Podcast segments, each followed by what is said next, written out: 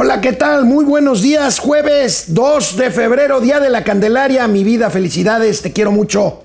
Hoy es Día de los Tamales.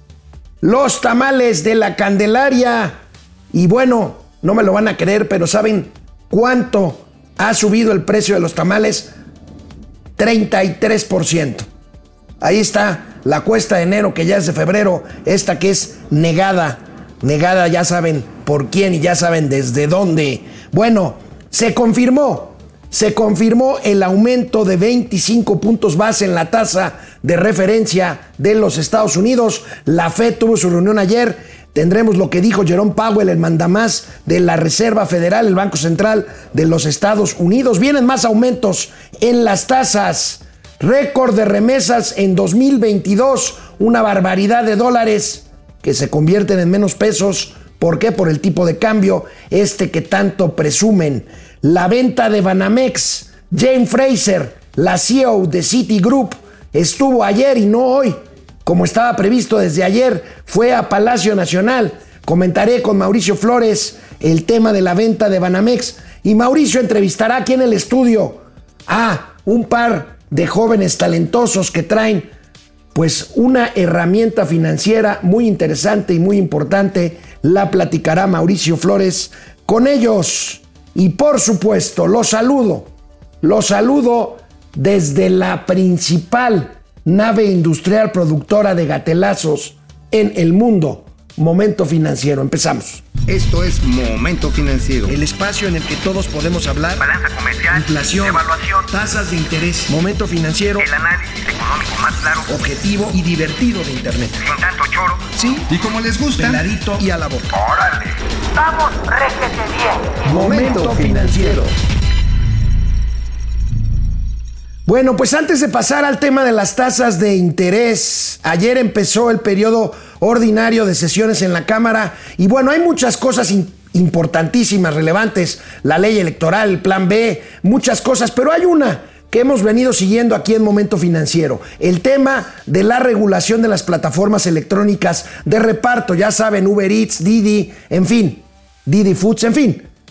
Este es un tema relevante. ¿Por qué? Porque ya hay una experiencia aquí en la Ciudad de México de un impuesto que se aprobó y que no se ha cobrado un solo centavo, porque simplemente es inviable. El famoso 2% para las plataformas de delivery, de entrega a domicilio, que ya se trató de reproducir en el Estado de México, donde no ha pasado, afortunadamente, porque esto es un absurdo. Y ahora en Cancún, Quintana Roo, donde está la bronca ya con los choferes de Uber, bueno, hay que llamar la atención y pues hay que poner los puntos sobre las IES. Este impuesto no se ha logrado cobrar un solo peso aquí en la Ciudad de México. Parece que la misma suerte va a correr en el Estado de México. Y ojo con Cancún, que bueno, en Cancún se les están saliendo las cosas de control con estos temas. Pero pues por ahí está, de cualquier forma, pues hay legisladores con no sé qué tipo de intereses, pues proponiendo y justificando cobro a repartidores que al final del día de ponerse en vigencia, pues acabaríamos pagando los los consumidores. Bueno, pues ahí está. Con esto abro el día de hoy momento financiero. Y bueno, pues se confirmó lo que dábamos a conocer y dábamos por hecho ayer el presidente de la Fed, de la Reserva Federal Americana, Jerome Powell, pues confirmó este aumento de 25 puntos base en la tasa de interés de los Estados Unidos, un cuarto de punto porcentual. El presidente Powell de la Fed da señales de que va a haber más incrementos, aunque serán, serán en menor medida, pero los incrementos prevalecerán. Y bueno, pues, eh, pues ahí está, cuidadoso como siempre, Jerome Powell anticipa que seguirán estos incrementos y vamos a ver lo que dijo, entre otras cosas, ayer saliendo de la reunión del Banco Central Americano. Aquí tenemos a Jerome Powell. Acuérdense que los bancos, los banqueros centrales hablan muy poco, pero hablan muy cuidadoso porque lo que digan o dejen de decir es interpretado inmediatamente en los mercados financieros internacionales. Jerome Powell. The U.S. economy slowed significantly last year, with real GDP rising at a below trend pace of 1%. Recent indicators point to modest growth of spending and production this quarter. Consumer spending appears to be expanding at a subdued pace, in part reflecting tighter financial conditions over the past year. Despite the slowdown in growth, the labor market remains extremely tight, with the unemployment rate at a 50 year low, job vacancies still very high, and wage growth elevated. With today's action, we have raised interest rates by four and a half percentage points over the past year. We continue to anticipate that ongoing increases in the target range for the federal funds rate will be appropriate in order to attain a stance of monetary policy that is sufficiently restrictive to return inflation to 2% over time. Shifting to a slower pace will better allow the committee to assess the economy's progress toward our goals as we determine the extent of future increases that will be required to attain a sufficiently restrictive stance. Bueno, pues Mauricio Flores Arellano, el presidente de la Fed, muy cuidadoso, dice, la inflación todavía falta por apretar y por lo tanto, a lo mejor no regresaremos a los incrementos de 75 puntos base que el año pasado hubo cuatro de estos en forma consecutiva, ahora 25 puntos base. Vamos a ver qué pasa el resto del año. Mauricio, buenos días. Buenos días, pues bueno, al buen entendedor pocas palabras. O sea, notas así muy simples, dijo, ahí les va otra vez. O sea, cuando menos un par más de aumentos de tasas de interés, a lo mejor es de 25 puntos base, pero, insisto, el objetivo que traen es llegar a tasas de interés positivas. Esto quiere decir arriba de la inflación. Por lo tanto, esto yo no sé si va a ser de cachito en cachito o entramos grandotes. No sé. Pero lo que sí me queda claro es que después de una década, más de una década, amigo, de dinero gratis, pues no hay, no hay banco central que lo aguante, por más que tú seas el que imprime los dólares. No hay manera. Entonces, No, no hay manera. señores, si saben contar, no vayan contando con dinero gratis. Bueno, pues esto le da, este incremento de 25 puntos base, le da un poquito de oxígeno al Banco de México. Vamos a ver si dentro de una semana, justo el próximo jueves, eh, pues se avienta el tiro de aumentar no solo 25 puntos, sino 50 puntos base la tasa de interés referencial de México. ¿Por qué? Porque la inflación en México pues simplemente no cede. ¿Saben que será fundamental? Ese mismo día, el jueves próximo a las 6 de la mañana, el INEGI dará a conocer la inflación para la segunda quincena del mes de enero. Oye, ¿sabes qué es Me parece que con base en eso tomarán la decisión y vamos a ver, ¿Sabes amigo. es bien chistoso? Que hoy que el tipo de cambio, precisamente por esta decisión de la Fed, sale que está a 18 pesos con 50 más o menos la compra, este, luego luego salen los chairos. Así, no, güey, No, no, los la chairos- magia del señor presidente. Los chairos están vueltos No, locos. no están muertos, lo que están pendejos. Eso, eso hay que decirlo. Bueno, Bueno, sí, bueno, ya sé que está es que mira, a ver, es cacofónico. a ver, lo primero- lo primero no es novedad. Sinónimo. Lo primero no es novedad. No, Lo segundo son, sí es novedad. Eh, bueno, sabemos que lo son. Pero a ver, la cuestión está en que dicen, uy, miren nomás, esta es la magia del presidente. Y, sí, señores, pues fue por la decisión lo que tú estás diciendo, precisamente, Alex, que la Reserva Federal le dio oxígeno al Banco Central para que no vuelva a subir tanto las tasas. Y esto hace de una manera, pues, importante de debilitar la cotización del dólar frente a todas las monedas, incluyendo el peso mexicano. O sea, Bueno, pues ahí, ahí tenemos esto y por otro lado, pues ya saben, Mauricio tiene razón, pero yo no lo voy a decir. Los chairos están vueltos locos por esto y por otra. Ayer, récord de remesas.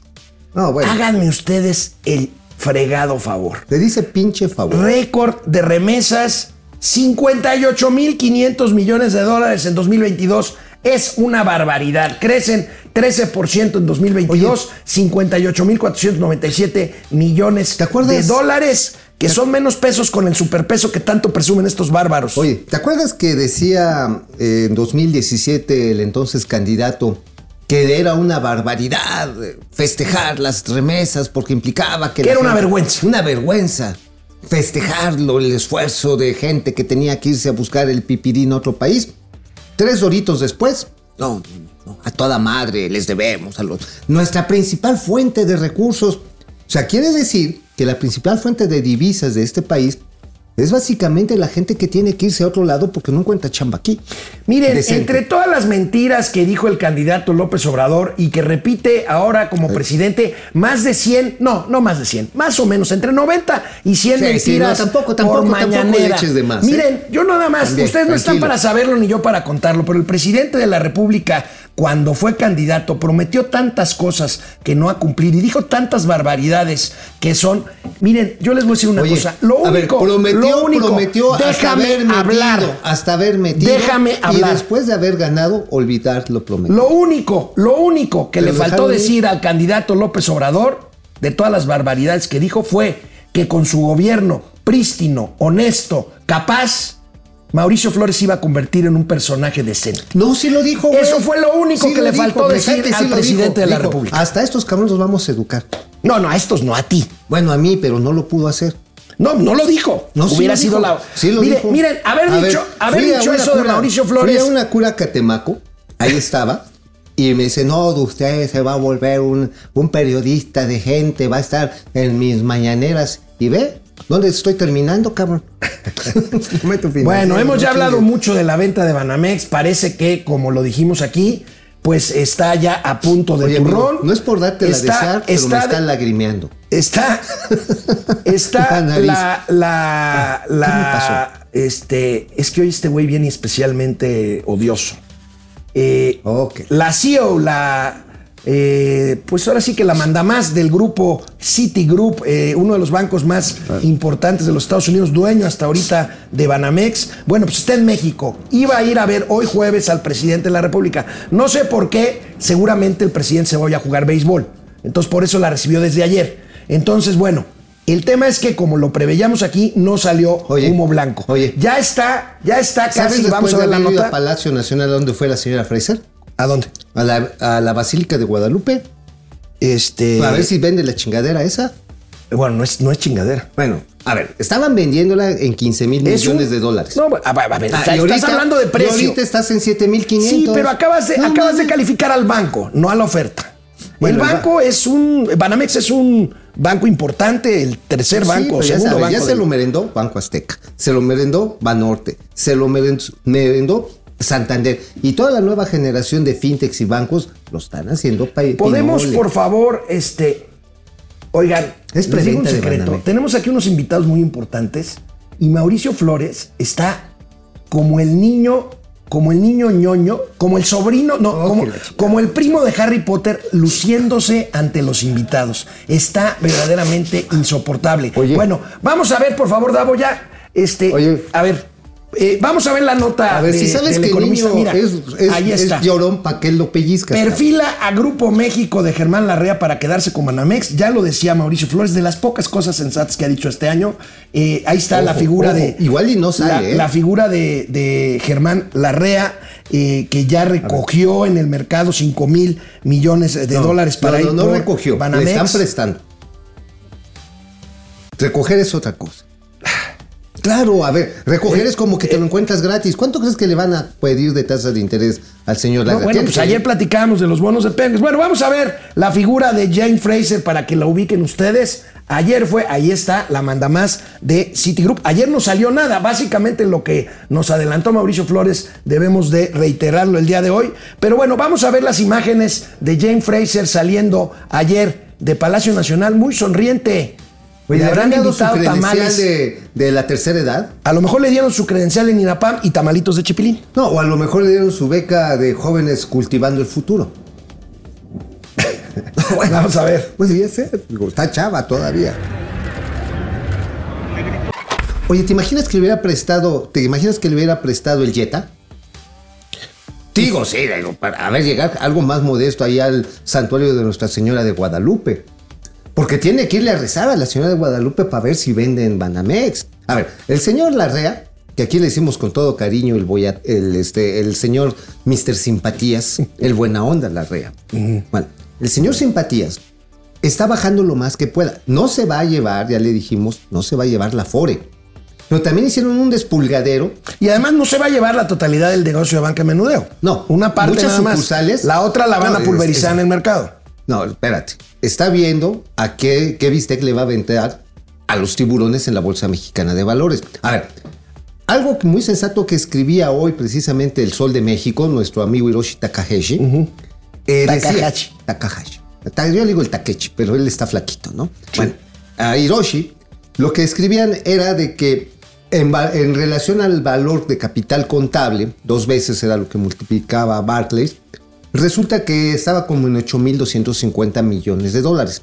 Si ya tienes 5.000 y lo estás valuando en 7.000, de entrada ya le diste un pellizco como de 1.250 millones de dólares. Pero si después...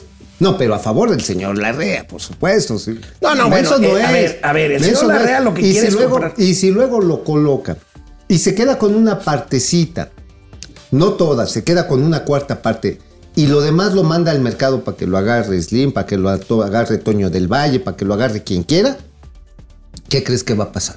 Le va a salir casi gratis.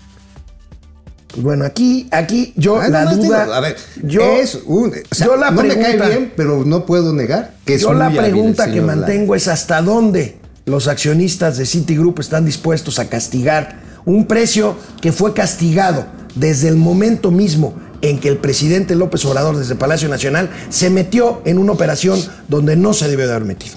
Bueno, mira, yo creo que todo presidente sí tiene que meterse hasta en No lo que public- no lo hablo, de públicamente. O sea, por supuesto, Ay, a ver, por supuesto a ver, que a se ver, te Hermano, yo sé que te choca, pero este señor no cambia. Acuérdate, chango viejo no da maroma nueva. Pues yo no estoy tratando de cambiar, yo estoy poniendo un hecho eh, en, en- en la Todos pantalla. los gobiernos, es más, si hubiera sido Enrique Peña Bebé, Jamás se dije lo contrario. calladito, Jamás dije lo contrario. Se hubiera quedado callado. El presidente López Pero Obrador de gobierna incidir. desde su atril mañanero y yo creo que este es un tema que se tenía que haber visto en los gabinetes de la Secretaría de Hacienda y Crédito Público y por supuesto con el visto bueno del presidente de la República y con ciertas recomendaciones que tiene todo el derecho como jefe de Estado y de Gobierno de hacer privado, en, en- en privado, no en Bueno, público. Mira, no solamente es derecho, hay obligatoriedad por Sí, parte claro. de la Secretaría de Hacienda para determinar hacia dónde quieren llevar el sistema de pagos en nuestro país.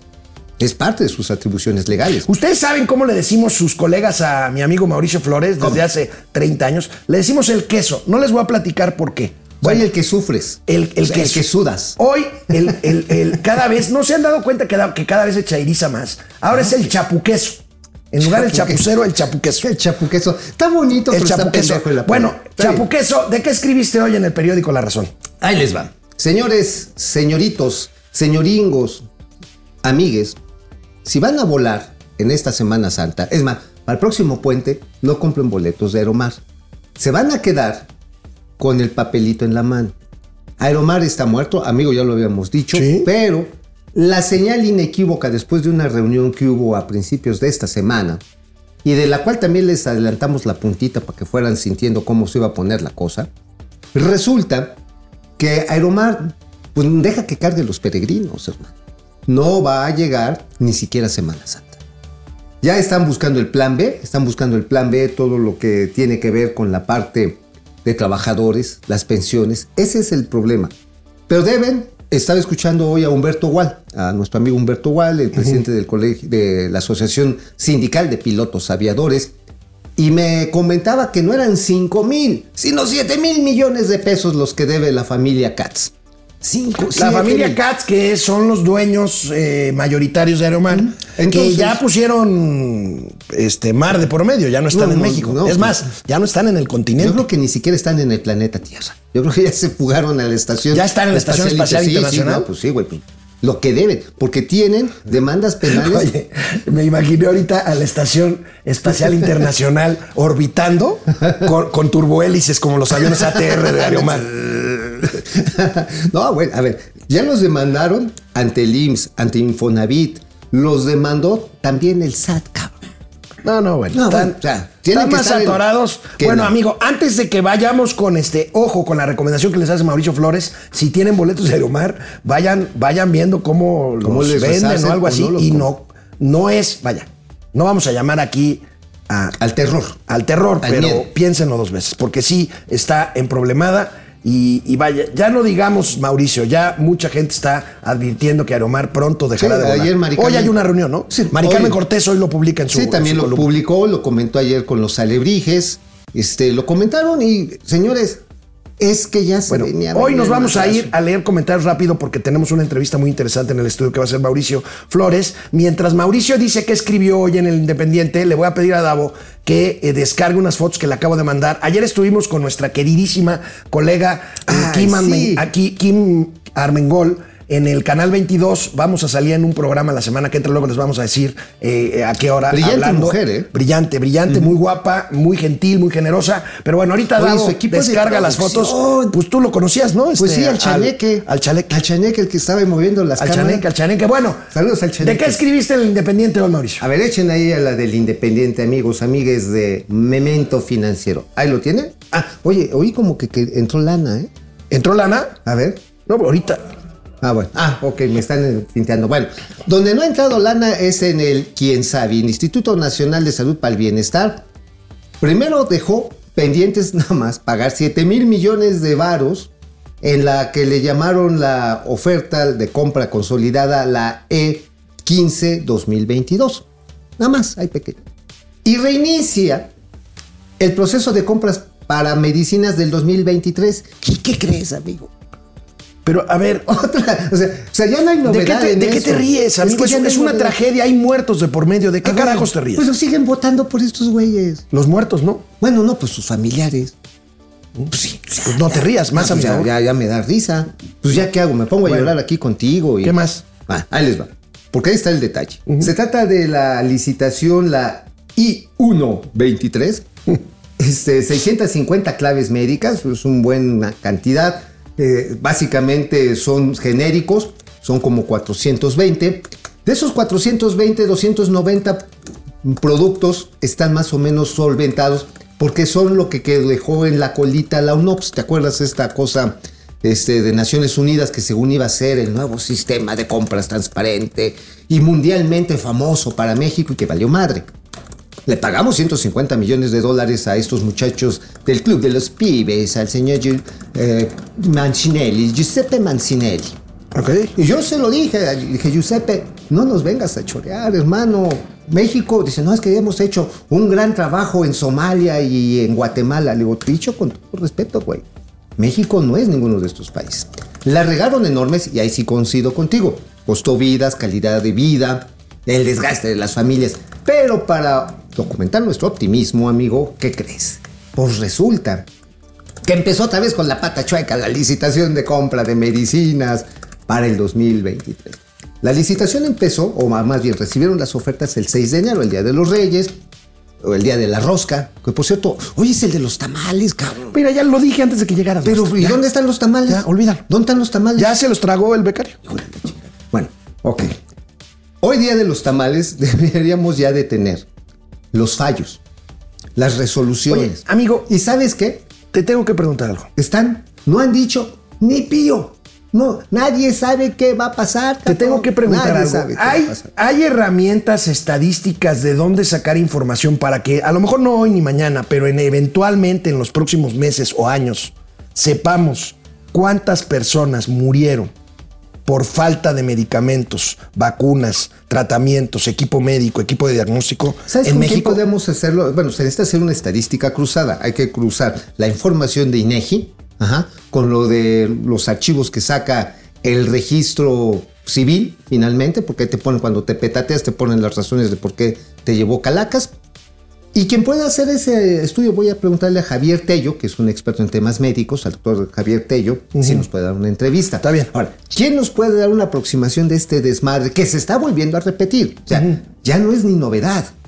O sea, eso es lo cabrón. Ya, esto ya, No, ya- no, no, es, de pena. todos los pinches Es una pena días. y es criminal. Eh, bueno, estoy, estoy convocando a Enrique Martínez. Enrique, por favor, ahora sí, pela, anótate. Él es el director del INEFAM, del Instituto Nacional Farmacéutico, que es una de las grandes instituciones que analiza los procesos de compra público y privado de medicamentos, material médico y de todo esto que no hay en las clínicas hoy del sector público de salud.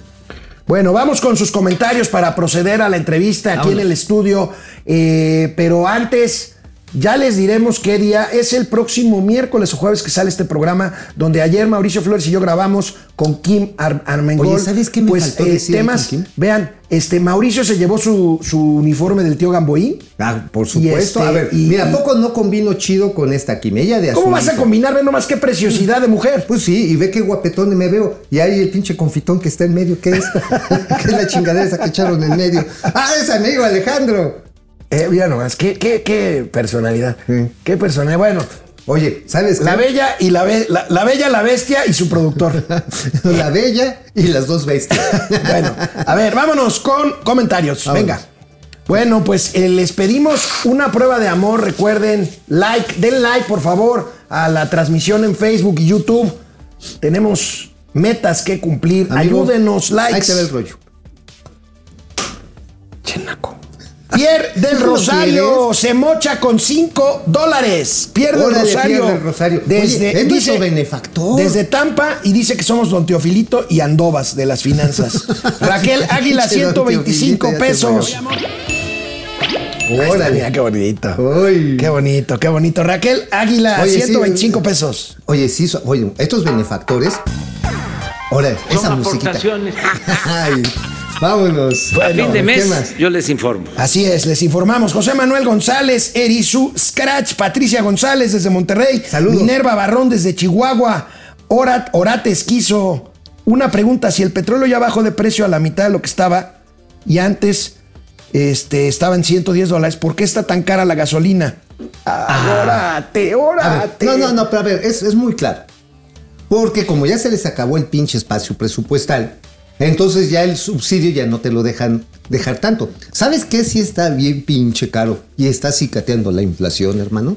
¿Qué? La gasolina. La gasolina. No. El diésel. El diésel. El diésel ya lo está más caro que la Lidia gasolina, Castañeda, ¿verdad? Ángeles Ábalos, José Almazán Mendiola, Orate Esquizo, José Almazán, Luis Bermúdez, Minerva Barrón, Roberto Jiménez, desde Ameca, Jalisco. ¿Recuerdas otra vez lo de los likes? Los likes, por favor. Prueba de amor, Marco Reyes.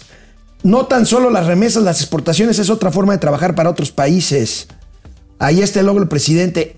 Mm, Marco, las exportaciones sostienen esta economía. ¿eh? Bueno, y las remesas, mira, si la gente se fuera a trabajar, no sé, a Silicon Valley en su mayoría, se fuera a trabajar en la US Navy, se fuera a trabajar en los centros de desarrollo tecnológico agropecuario de Estados Unidos, en su mayoría, estaría bien, porque estaríamos exportando talento. Pero ¿sabes qué estamos exportando?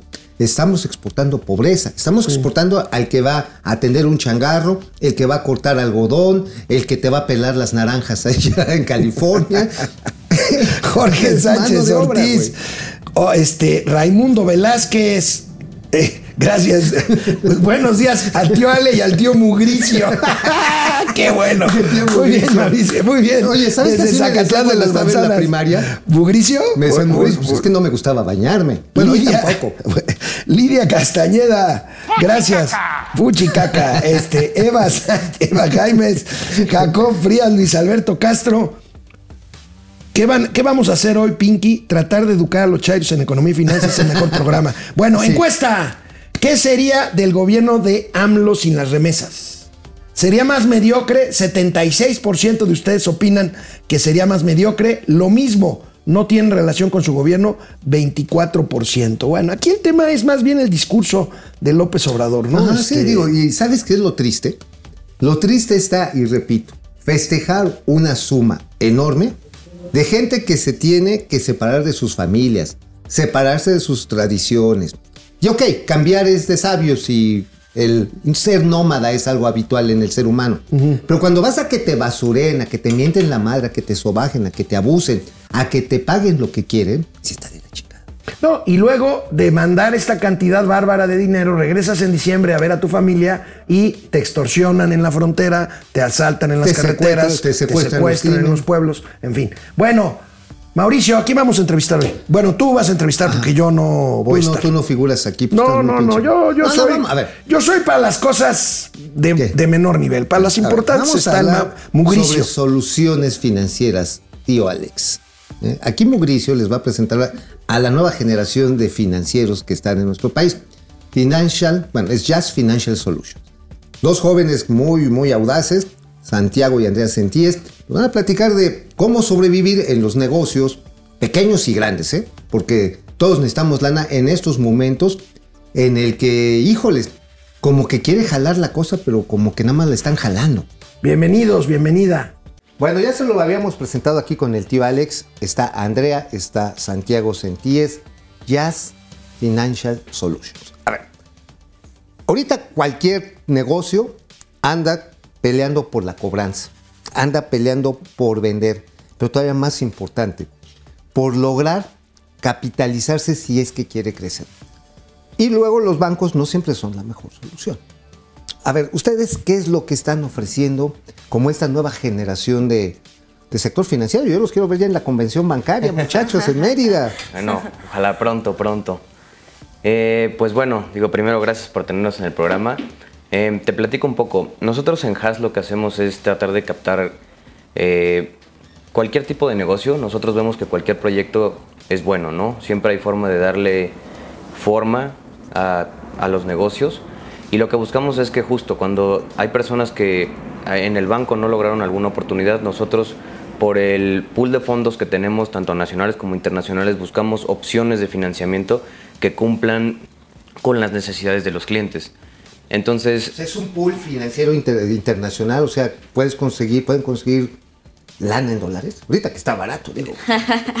Sí, claro. Sí, Tenemos eh, opciones nacionales e internacionales. Siempre buscamos pues la mejor opción para nuestros clientes, eh, pues dada la necesidad que tienen y también pues tomando mucho en cuenta la situación financiera que tienen en el momento para saber eh, pues qué, qué opción es más conveniente, con qué tasa de interés y siempre intentamos negociar esas tasas de interés para, ok. para nuestros clientes para que siempre sea pues eh, muy, muy O productivo sea, para ellos. O sea, es más flexible, es como un traje a la medida. exactamente, o sea, buscamos que sea algo que, que se adecue a sus planes financieros, pero que obviamente a su vez no se salga de, de algún rango, ¿no? O sea, digo, obviamente no nos vamos a pelear con, Ah, bueno. con el mercado ya- ya te estoy nacional, llorando ¿no? de la emoción. no, sí, es que, a ver, uno llega a un banco y te dicen, a ver, muéstrame tus garantías. Y a veces, aunque uno les muestra hasta el acta de nacimiento, dicen, ¿qué crees, mi chavo? Pues no. Claro, no, y justo eso es, o sea, eh, Haas creo que se caracteriza mucho de eso y es lo que hemos tratado de, de mm, no quisiera decir educar, pero de, de como de enseñarle a la gente que no solo es una garantía, o sea, un inmueble. O sea, nos Ah, ver, basamos... o sea, ¿cómo? A ver, eso está interesante. O sea, muchas veces las empresas lo que tienen que son, o sea, tienen activos, tienen contratos, este, o sea, tienen formas de lograr el, el hecho de garantizar los, los préstamos, ¿no? Entonces, pues si no es bien por un bien inmueble, buscamos la forma en la que se pueda colocar a través de una garantía prendaria. Entonces, eh, eh, el chiste es buscar cómo sí, porque cómo sí. siempre hay cómo sí. Oye, Andrea, a ver, ahorita el tipo de cambio, todo el mundo habla de superpeso y qué chingón. Pero yo la verdad, este, ya soy una coyota muy balaseada. y entonces digo, esto va a rebotar, o sea, mientras haya dólares puede que se mantenga, pero hay muchos factores de los que puede depender que el flujo de dólares se atore tantito y con eso nos demos un brinco. Hasta un corto de Banco Central de 500 millones de dólares nos puede armar un, un pachangón. Si van a utilizar financiamiento en moneda extranjera, ¿qué es lo que se sugiere que, que hagas tú como directora financiera de... Claro, pues eh, digo, eh, siempre hay cambios en la tasa de interés. Por ejemplo, ahora que estaban mencionando de la Fed, ¿no? Eh, obviamente estas medidas se toman para pues controlar la inflación o a lo mejor otros, otras cosas que estén sucediendo en el país. Y por eso es que Haas utiliza justamente este pool de, de fondos en diferentes partes del mundo. Tenemos fondos en Estados Unidos, Inglaterra, Suiza. Entonces, la verdad es que siempre, digo, México las tasas de interés a lo mejor son un poco más altas que en el extranjero, pero la facilidad o bueno, la, más bien la rapidez de obtener un fondo nacional es a lo mejor un poco más rápido que obtenerlo en, en el extranjero, pero digo, si estamos buscando una mejor tasa de interés, Claro. pues siempre nos vamos por el extranjero, ¿no? Ándale, ¿y alguna cobertura, algo así que se tenga o ustedes lo ofrecen? Digo, porque no vaya a ser que el día de mañana, no sé, lo compras a 18.50 y se te va a 20 pesos. Una cobertura Una cambiaria. cobertura así.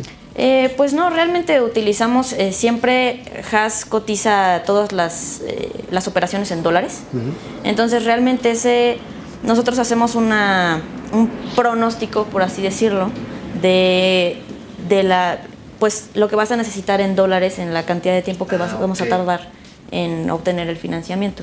Entonces, la verdad es que siempre utilizamos como referencia el dólar, no tanto el peso mexicano. Ah, mira, bueno, ya entonces ya minimizas el riesgo de dar en pesitos mexicanos. Que digo, perdón, pero también digo a su vez, este, hemos llegado a tramitar también lo que son seguros cambiarios para que en caso de que, pues justo exista esta variación, la cual a lo mejor no previmos o por algún factor ya externo se nos eleve mucho, pues que también tengan como esa Seguridad. seguridad, ¿no? Y sobre todo que la flexibilidad no les pegue tanto. Claro. Sí, sí, no, sí, porque luego compras un seguro de vida y no te mueres, cabrón. ¿A qué hora lo compras? Oye, ya quiero cobrar mi seguro, ¿no? Entonces, pero a ver, este, la parte de casos específicos, no sé si nos puedan dar algún ejemplo de sectores en los que ustedes han apoyado, porque seguramente aquí los sobrinos, sobrinas, sobrines, este, pues tienen su, su, su corazoncito y quiere salir de perico perro y traen su negocio y se atora y se va. ¿Qué ejemplos nos pueden dar al respecto? Pues tenemos diversas industrias que hemos trabajado, la verdad es que te pudiera decir que prácticamente de todas. Eh, ahorita hemos visto un gran crecimiento en la agroindustria, en tecnología y también mucho en equipo médico. De hecho, Santiago nos podrá platicar de un caso de éxito que tuvimos hace no, no tanto tiempo, de, de unos eh, equipos médicos. Sí, tuvimos un cliente que se dedicaba a la compra y arrendamiento de equipo médico, este, todo lo que son camillas, este, etcétera. Bueno, equipo que utilizan en los hospitales. Entonces, pues esta persona nos buscó para que lográramos colocar un crédito justo para que él se hiciera estos activos y él pudiera pues hacer su negocio como lo tenía ya con contratos, ¿no? Ya tenía contratos para ser proveedor de este Exactamente. Ah, Sí. Eh, Él de hecho ya trabajaba, pero pues, obviamente por la demanda que hubo justo con lo- también con lo de la pandemia, pues le, le ayudaba a que eh, pues sus contratos crecieron, ¿no? Yo recuerdo que hace poco el Seguro Social, por ejemplo, licitó 10.500 camas de hospital. Digamos, si algún proveedor del Seguro Social, bueno, no sé que haya caído las 10.500 camas, pero uno que le haya caído 2.500 y le falta lana en ese momento para decir, órale, sí le entro, ¿ustedes lo pueden respaldar? Sí. claro que sí. Y justamente pues nos, nos diferenciamos con estas tasas de interés que podemos eh, ofrecerles en el extranjero. Y, y, por ejemplo, si yo traigo un financiamiento en pesos, que está así bien pesadito, que me lo dejaron, en, no sé, 20%. 20%. ¿Hay posibilidad de que me ayuden a reestructurar eso? Mm, sí, tendría- o sea, sí se puede, pero tendríamos que ver la viabilidad de cómo están las cosas, porque insisto, el competirle directamente al mercado nacional, o sea, digamos, hacerlo a un lado, pues, o sea, no está bien, pero siempre el reestructurar una deuda es algo que sí hemos visto y sí podemos hacer, pero habría que ver cómo está Los casos específicos. exactamente. Claro, es una posibilidad, ¿no? Claro, sí. Digo, no sé si en su experiencia, digo, la agroindustria, que es todo un hit. Sí. Digo, digo, lástima que no estamos exportando sargazo, porque la neta es que los chinos quieren sargazo, pero le entró un lapsus mensus a nuestro secretario de Agricultura, Víctor Villalobos. Víctor, perdóname, pero sí se pendejaron. No, ya lo sabe, ¿eh? ya se lo dije. Pero alguien que tiene, está buscando esas oportunidades.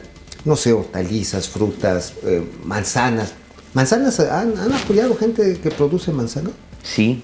Sí, Sí. justamente tenemos un proyecto ahorita en marcha, que estamos ya a punto de cerrar. Ah, qué bien. Eh, pues sí, son, es una productora de manzanas importante, muy grande, que lo que necesitaba era financiamiento para unas cajas refrigeradoras, algo así me parece, ¿verdad? Correcto, sí. Estaban buscando, eh, por la demanda que hay en Chihuahua de eh, refrigeradores, coloquialmente, este, pues justo al no haber estas cámaras, eh, pues, ellos tienen que tener un gasto adicional en el cual, donde pueden almacenarlas, ¿no? Entonces ellos dicen, bueno, pues ¿qué me conviene? Mejor le invierto a estas cámaras, eh, dejo de perder producto y pues a su vez toda, toda mi producción me cabe a mí, ¿no? Claro. Oye, además, eh, la manzana ha tenido un crecimiento exponencial. Ustedes también hacen esas consideraciones este, económicas, decir, oye, este mercado, no sé, el caso de la manzana, se está vendiendo mucho y por lo tanto es solvente este crédito. Sí, sí, claro que sí. Hacemos, eh, eh, Andrea se especializa mucho en esto, pero hacemos todo lo que es un business plan. Entonces es una investigación a fondo del mercado en sí, de cómo está, justo para poder posicionar el proyecto en donde debe de ir. Entonces, Andrea hace mucho eh, todo este estudio y llegan a ser hasta 60 hojas de estudio Anda. en la cual describimos tanto el proyecto como la situación actual de la misma, bueno, del mercado, ya sea del producto, de las empresas, etcétera. Y pues con eso eh, nos basamos en sus financieros y demostramos el por qué sí se puede el financiamiento. Ay. Oye, pues esto, Andrea Santiago, ya para terminar, pues habla de una creatividad que muchas veces los cartabones clásicos, no quiero hablar mal de BV a Bancomer. No, este, no quiero hablar mal de los bancos, porque hay unos que son buena onda que le echan, pero ustedes están entrando a generar eh, soluciones muy específicas. Eh, esto, digamos, para hablar de márgenes, ¿desde cuánto a cuánto pueden ustedes canalizar en financiamiento? Para Pues tener por el momento eh, recibimos a partir de 500 mil dólares, Ok. Pero estamos integrando soluciones nuevas para ir a créditos un poco más pequeños. Pero sí, actualmente vamos de 500 mil dólares en adelante, usualmente son millones de, De más de un millón ¿no? de dólares. Ok. Pero sí, exactamente eso es lo que... Estructurados para negocios más me- medianos, pequeños, ¿no? Sí, eh, bueno, pequeños. actualmente son medianos, eh, algunos son más grandes, pero sí estamos intentando meter esta solución de unos créditos un poco más, más pequeños. Más pequeños. Bueno, si es que el tío Alex quiere poner una, este, se va a llamar Alex Niles para poner uñas. una estética para caballeros también. Este, pero pues ahora sí que le hace falta material. Entonces, pues a lo mejor No, claro que les- sí. les Sí, damos- digo, nada más como último comentario, digo, Has, eh, lo que buscamos es darle una solución a la medida a los clientes, que si tienen un proyecto, eh, contamos con cualquier tipo de financiamiento, ya sea desde capital semilla, reestructura, este, eh, digo, un leaseback, un arrendamiento, te puedo Ah, decir mil productos. Sí, sí, no, ahorita el- los sales and leaseback que son así como. uh, Sí, justo todo lo que es la maquinaria, este, tenemos fondos que se especializan justo en maquinaria, entonces creo que la gama de, vamos a llamarle proveedores que tenemos es muy amplia, sabemos cómo se maneja el mercado y sabemos que podemos lograr muy buenas cosas, entonces pues Órale. Oye, ¿por qué no nos dejan redes sociales? Digo, ¿para qué les pido el teléfono? Bueno, sí, teléfono también. Pero ya ahorita ya la- mucho de esto se mueve a través de redes sociales. ¿Nos dejan Sí, sus, sus claro redes que sí. sociales? Pues Claro en que sí. Instagram estamos como HAS, J-A-S, Financial con C, Solutions, HAS Financial Solutions. Y pues nuestra página de internet también es www.hasfinancialsolutions.com y pues estamos felices de atender a, a todos. Órale, no, bueno, pues este. Alex, vamos a poner nuestra estética. Santiago, de veras, muchas gracias. Este, gracias ti. tenerlos más seguido porque estos casos, por ejemplo, el del caso de las manzanas, el del arrendamiento de maquinaria, ahorita no sabes la gente que está peleándose por maquinaria en el sureste mexicano. Pero ya platicaremos ello. Claro, Claro que, que sí. Muchísimas gracias. Hombre, bueno, vamos a una pausa y regresamos aquí con Alex Nails y los gatitos. Bueno, Isela Maldonado presenta, pregunta, este, si Has es una fintech. Pues sí, Pues sí, básicamente te opera como fintech. Sí. Eh, Ahora, aquí lo interesante es que eh, platicaban eh, los proveedores que tienen, los socios estratégicos que tienen, este, expertos en diversos tipos de financiamiento. Muy interesante, ¿eh? Héctor Carvajal, gracias, Isela Maldonado. Isela. Ya pusieron su like. Gracias, Isela, Ah, por eso, ayudarnos. eso. Saludos a mi sobrino Santiago, un muchachito muy trabajador. Saludos. Dice Parra, Leto Barra. Hola, tío. Alex y tío Mau. ¿Qué onda? Leto Bar, Juaco Núñez, Juaco. saludos desde el Congreso. Bueno, pues allá tú. Oye, pobre. Juaco, Juaco es seguidor fiel, ¿eh? Sí, sí, sí. Sí, Juaco. Minerva Barrón, mientras los paisanos van a romperse la madre, él jamás trae cubanos. Pues sí. Oye, sí es una chingadera, pensándolo bien, sí es una chingadera. O sea, llevan a los médicos cubanos que les pagan un dineral a la dictadura y a los médicos mexicanos los basurean. Pues sí.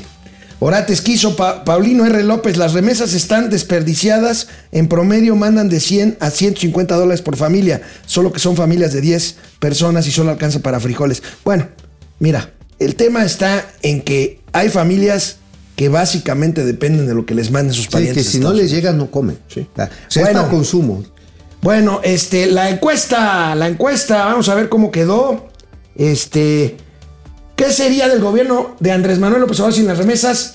Sería más mediocre, 79%. Subió. Lo mismo, no tienen relación con su gobierno, 21%. Bueno, vamos, Oye, amigo. por cierto, ¿sabes qué dijo? hoy en la mañana dicen, es que la remeja junto con los programas sociales, o sea, ya le pegó las remesas de los programas sociales. Pues, O sea, pues se atropellan entre no ellos mames, mismos. O sea, bueno, está bien. vamos con los únicos, los originales, los siempre imitados, jamás igualados. Catelazos. Gátelas. Trabajo o simplemente buscar nuevos horizontes y cambiar de empleo resulta pues muy pesado. Hasta hoy, hasta hoy Ay, que tenemos JobLab. Esta aplicación que te acerca con los mejores empleadores de. México, solo tienen, solo tienen que descargar JobLab, hacer un test para precalificarse y eso es todo. JobLab hará que los que buscan talento los encuentren y los pongan en contacto para que hagan un buen deal. JobLab es patrocinador de Momento Financiero y de los gatelazos. Y de los gatelazos. Y saben, la aplicación es de Agrapa. De Agrapa. Es de Bueno, Agrapa. a ver, ayer. Este gatelazo no tiene sí, madre. Sí, sí, sí. ya. No tiene madre. Sí, sí. Ayer- Es huerfanito, es de los. Ayer les comentábamos que la Auditoría Superior de la Federación detectó irregularidades por 800 millones de, de pesos. 834. 834. Bueno, ¿dónde creen? En la SEP mientras fue secretaria la maestra Delfina Gómez. Bueno, el presidente, el abuelito siempre tiene una maroma lista. Y esta mañana cuando le preguntaron de estas ¿Qué irregularidades. dijo de la señora Flipper? Mira. A ver, lánzate de la señora Flipper. Cuando la Auditoría Superior de la Federación hace una investigación, eh, son, como lo mencionas, en algunos casos, casi en la mayoría de los casos, irregularidades. No son actos de corrupción. Oye, estas Oye, maromas no tipo manches. delfina, ni No, en Marineland, no cabrón. manches, ni siquiera, ni siquiera en Reino Aventura cuando tenían ahí a Keiko, cabrón. Son Sí, irregularidades, no son corrupción. no son ok, ok, Eh, ok. ok. No, a ver, irregularidades para ser técnicos, para que no digan que nada más estamos chingoteando de agrapa. Es el conjunto de eventos que no están debidamente conformados y respondidos a la auditoría superior. Dentro de ese universo está la corrupción. Pues sí. Bueno, Entonces, oye, amigo. ergo, sí hay. ¿Viste lo que le pasó a Ricardo Mejía, el ex subsecretario de Seguridad? Oye, ¿ya te ha pasado que invitas a una fiesta a tu casa a alguien a quien no deberías de haber invitado? Y madres. Y te hace ahí un O desmadre. sea, o sea, por ejemplo, estás con tu novia o tu novio y llevas al ex. Sí, pero, pero hay ex, pero además- hay ex decentes. Pero, no, no, pero, tú- pero espérate. pues se lleva bien con mi mamá No, y entonces lo invité. Pero, y- pero pero- no, pero todavía hay cositas así como que. Bueno, mira lo que le que pasó vibra. al ex subsecretario Ricardo Mejía, que quiere ser gobernador de Coahuila. ¿Quién le- Pobre quién le tipo. cayó? ¿Quién le pobre cayó? tipo. Miren. ¿A quién le cayó? A mí me gustaría más. A mí me gustaría más que esa misma porra que ellas están diciendo se fuera de la siguiente manera. Que ya llegó, ya está aquí el que va a chingar la inseguridad, el que va a chingar el crimen, el que va a chingar los secuestros, el que va a chingar a la gente que decapita gente, como pasa en Guerrero. Yo soy de Guerrero, yo soy de Acapulco. Conozco tu trabajo y es decepcionante, muy decepcionante. Dejaste mucho que desear en Guerrero. Lo mismo que va a pasar aquí en Coahuila, lo mismo que pasa en Guerrero, va a pasar aquí en Coahuila. Y es algo que no vamos a permitir. No lo vamos a permitir.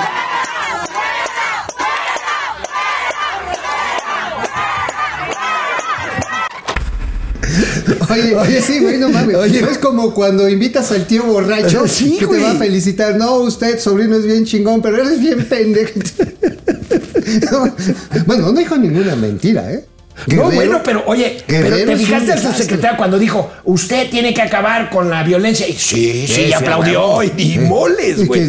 porque usted aquí va a ser un cagadero. Oigan, pero además, este, las jueces morenistas que le quitan el micrófono. O sea, eso los pinta como son intolerantes, soberbios, mamones.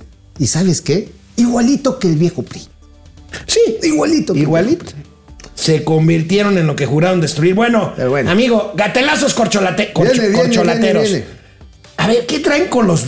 Ahora sí que qué traen con los monitos? A ver, ah, con Pues que si el. AMLito y que si. Ah, el Mira lo que le llevaron a, a Ebrard ayer, este, que está ¿Qué le haciendo campaña ahí. ¿Qué le llevaron al señor Marcelo Ebrard? ¿No estás retando al INE? Ya me regalaron uno ahorita. Pero no es, Es para mi bocho. ajá, pero no es un reto al INE que ha prohibido que se use la figura del AMLITO en actos eh, prosel- de Pues no sé, proselitismo. yo no creo que estén prohibidos estos. Cualquiera se puede hacer uno, ¿no? Ajá. Y gracias que me lo regalaron. Pero ni modo que prohíban este. Y también eh, O preguntar- también aguas porque este está prohibido. Oye, amigo, qué facilidad para hacer el caco queco, ¿eh? O sea, yo ya vi al, al canciller Ebrard así sacándose el frijolito de la muela. Mm, mm, mm. Pero ¿tú crees que él quepa en un bocho? Digo, neta. Es una madresota como de casi dos metros. O sea, va a parecer atún tuni, güey, así bien empacado ahí adentro. Pues como Mister Increíble, ¿te acuerdas? Ah, es cierto, Mister Increíble, ahí se metió. Bueno, oye amigo, ¿te Eh. acuerdas de Andrés Bustamante? Ay, claro, gran Y de su personaje Ponchito. Ponchito, el de Ponchivisión. Mira nada más esta maravilla que hicieron. Está chingón. A ver, viene. Fidel, muy, muy, muy buenas noches. Este, ¿cuál es el cuento que nos, nos va a contar en, en esta ocasión? México se fundó hace más de 10.000 años. Con todo respeto, todavía pastaban los búfalos en lo que hoy es Nueva York y ya en México había universidades y había imprentas. Este es un país con Ah, pues muchas gracias. Ay, qué bárbaro, qué, qué, qué, qué cuento, qué cuento y qué, qué capacidad de compendio tiene, tiene para decir, ¿verdad? Bien, amigos, bueno, pues de esta forma concluimos. Qué maravilla, Ponchito. gran ¿verdad? entrevista. Gran, la gran de- comediante. Las que hacía. Andrés. el este, personaje Ponchito. ¿Te acuerdas que organizó? O el doctor Chunga, ¿te acuerdas? No, eh, el, eh, Ponchito organizó las Olimpiadas Mundiales en Tejupilco, cabrón. Ajá. ¿Te acuerdas? Sí, sí, También. me acuerdo, me acuerdo muy bien. Y el doctor Chunga hacía el visor para políticos que viera que mucha gente le estaba aplaudiendo. A ver si le mandamos uno de esos a Bueno, Mejía. ni siquiera en este programa no acostumbramos, ni siquiera en los gatelazos, criticar a colegas. Porque pues nos merecen todos nuestros. Pero ahora sí, Genarito Lozano se la ganó. Ay. Este es Genaro Lozano Genaro. en el programa de Televisa de tercer grado. De ser legrado. A ver, Genare, por favor. No, no, no. puede haber mejores prácticas. Siento contigo. Es que sí hay- al Reino Unido. al Pero vamos a relativizar. Yo no corto. contigo por una simple A razón. ver. En ninguna de las propuestas de reforma electoral, ni el plan B ni el plan A de- del presidente López Obrador, planteaba una solución a este problema. Por eso, y yo lo dije en esta mesa, yo, quiere, yo quería que Hay incluyera parte. Esa parte del financiamiento también en la reforma electoral. No se discutió. la reforma de López Obrador era cómo ayudo a Morena. Ese Y que todos los no es países cierto que todos tengan los pro- países. A ver, espérate, sí. que todo, a ver, que en todos los países encuentren el agujerito por ahí. No, Sí. esto no es un agujerito. no. Aquí estamos ante una violación flagrante, es un hoyo negro. Sí, sí. Y entonces, porque si no lo vamos a relativizar. Sí. Ah, bueno, todo mundo, todo mundo, Todos, eh, es- sí. Todos lo todo hacen. Mundo. No, pero no es relativizar. No, no, no, no, a ver, no, relativizar. no, no, Si hay una Y- y- diferencia fundamental. Son todos contra Hay uno. unas- Perdón. Hay una diferencia fundamental. Claro. Hay una diferencia fundamental de México con otras democracias. En otras democracias hay cuando menos un pudor. No están todos los días burlándose como si fuéramos unos imbéciles. Cito al gran, al gran teórico, Ignacio Mier, lo que dijo ayer. Ayer, de los- Ah, de- lo que de dijo ayer. La refor- el plan B es un tema de filosofía política. Entonces, aquí está, y por lo que dijo, pues es como John Rawls, ¿verdad? Es o estás con los pobres o estás con la mafia del poder. Esa es su filosofía Bueno, y también dijo que no había que, que- que no había que recibirse porque la pro- hacerle una pregunta. Que graduar. Es que, no, Pero, pero- nada más contestar primero, porque perdóname, pero jamás en ningún momento voy a solapar que se viole la ley. Jamás. Morena prometió que se re- iba a regenerar la vida política de este país. No lo ha hecho, electoralmente no lo ha hecho. Y lo he dicho múltiples veces en esta mesa. Me choca que hay este tipo de argumentos cuando están flagrantemente violando la ley y están todos los partidos políticos engañándonos a los ciudadanos usando el dinero público. Ya me diste. ¿Ya te puedo hacer la pregunta? Adelante. Muy bien. y no te enojes, por favor. No, pues como no, todo de repente me distorsionan mis palabras, pues no. No, A ver, por favor. A ver, no, te explicaste mal. Sentimos. Del otro lado. Genaro, No si llores, no te gusta la cocina, de- perdón, si no te gusta el calor, no, No, te si no metas te a gusta la, cocina, que no se ponga mandil. Ay, sí, yo pues no sí, güey. A ver, yo sí me pongo mandil porque me gusta la cocina. Está bien. Bueno, Bueno. oye, pero qué chillón, güey. Y además defendiendo. están en contra Eso mía. soy yo solito contra todos ustedes, bolas de urgetes. Oye, pero es que él está defendiendo lo indefendible. Genaro se ha convertido, y se lo dijo Denise y por eso se enojó, en un normalizador de barbaridades. De la violación que se pretende hacer del marco legal. Amigos, amigas, nos vemos mañana, ya viernes, Ay, Dios mío. aquí en Momento Qué Financiero. bueno. Vamos.